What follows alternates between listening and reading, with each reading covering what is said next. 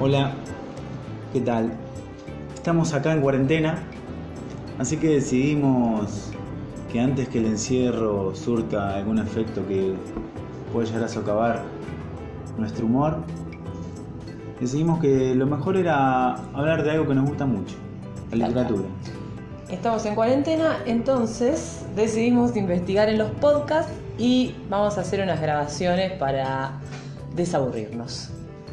Bueno, el autor de hoy va a ser Juan José Ahora, Sara. primero así como no- que le pusimos un nombre. Este, ah, bueno, sí. eh, esto se llama Sublimados Diario de Cuarentena. Y vamos a hablar de Juan José Sara. Hoy vamos a hablar de Juan José Lara. Así que, para empezar, me gustaría leer un pequeño fragmento de un cuento que se llama Algo se aproxima, que está en su primer libro de cuentos, eh, que fue editado ya por 1960, eh, con el nombre En la zona. Y es un cuento que nos parece fundamental para poder pesquisar algo de lo que será la literatura de Saer. Aquí vamos. Barco estaba en cunclillas junto al fuego recién encendido y acercaba a la pequeña hoguera carbones y ramas secas guardadas para las ocasiones como esas bajo la pileta de lavar la ropa en el fondo de la casa.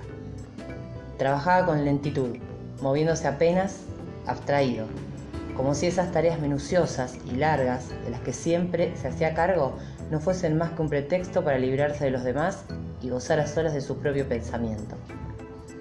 Las mujeres se hallaban en la cocina salando la carne y preparando la ensalada. Él, sentado bajo la parra, junto a la mesa, sobre la que había una botella de vino y dos altos vasos de vidrio verde, observaba silenciosamente a Barco, con interés y casi con dulzura. Y casi con dulzura. Cuando se edita este libro en la zona, eh, tenía 23 años.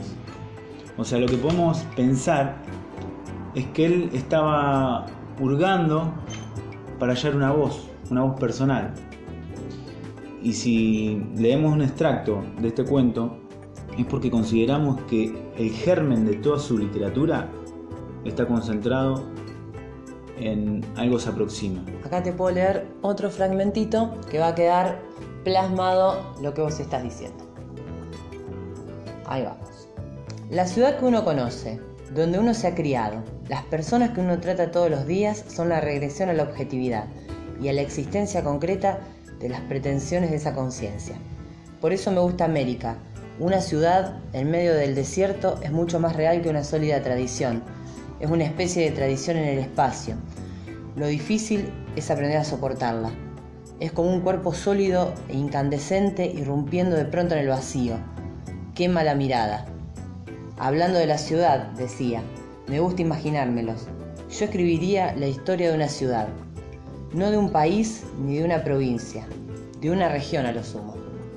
Bueno, ahí Saer, por medio de uno de sus personajes, eh, lo que busca es delimitar una geografía, configurar una geografía. Algunos críticos literarios han llamado la zona Saer. Pensemos que Saer nace en Cerodino, después se muda a Santa Fe y después a Francia, a París.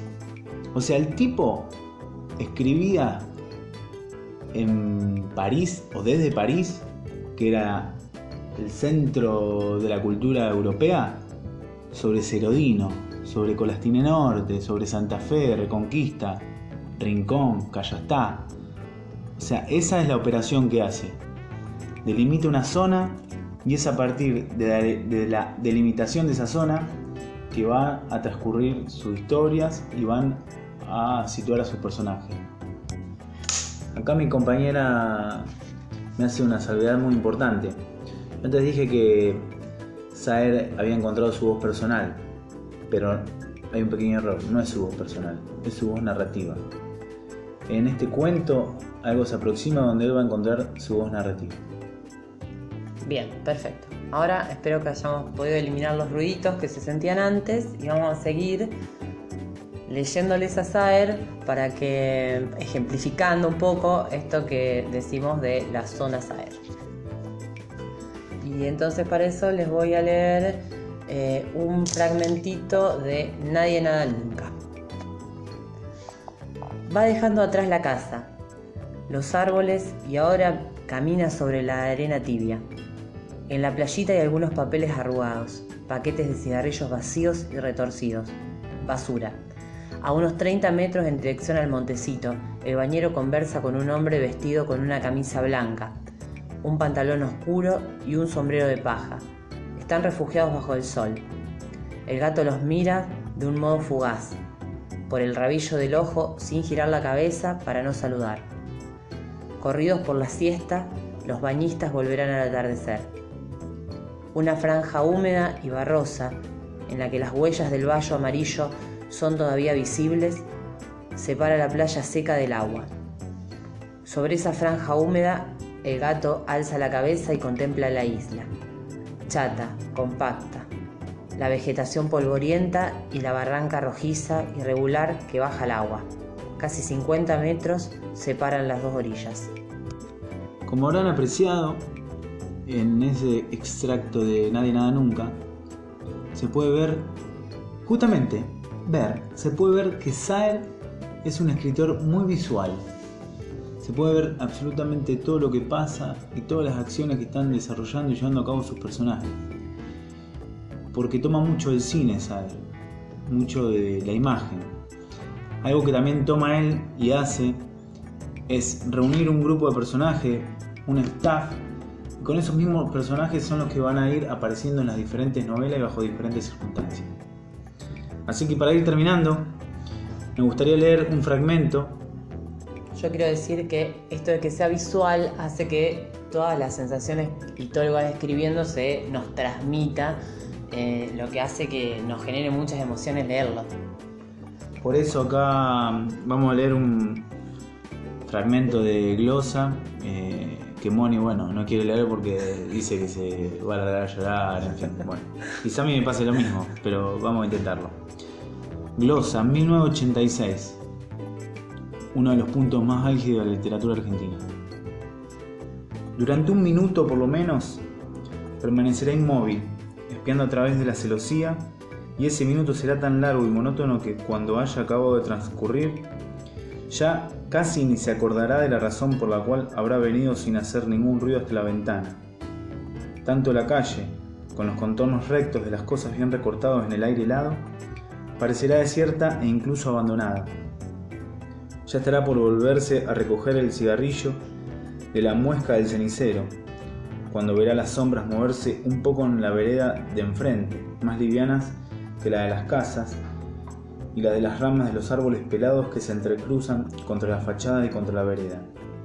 Como una telaraña, pensará, con un último reflejo literario, cuyo carácter sobado y convencional le dará un matiz irónico a su pensamiento y como quien revela una fotografía y va percibiendo poco a poco los detalles, él irá descubriendo poco a poco los contornos, las siluetas inconfundibles de hombres armados que corren encogidos ocultarse o protegerse en los umbrales, detrás de los coches o de los árboles.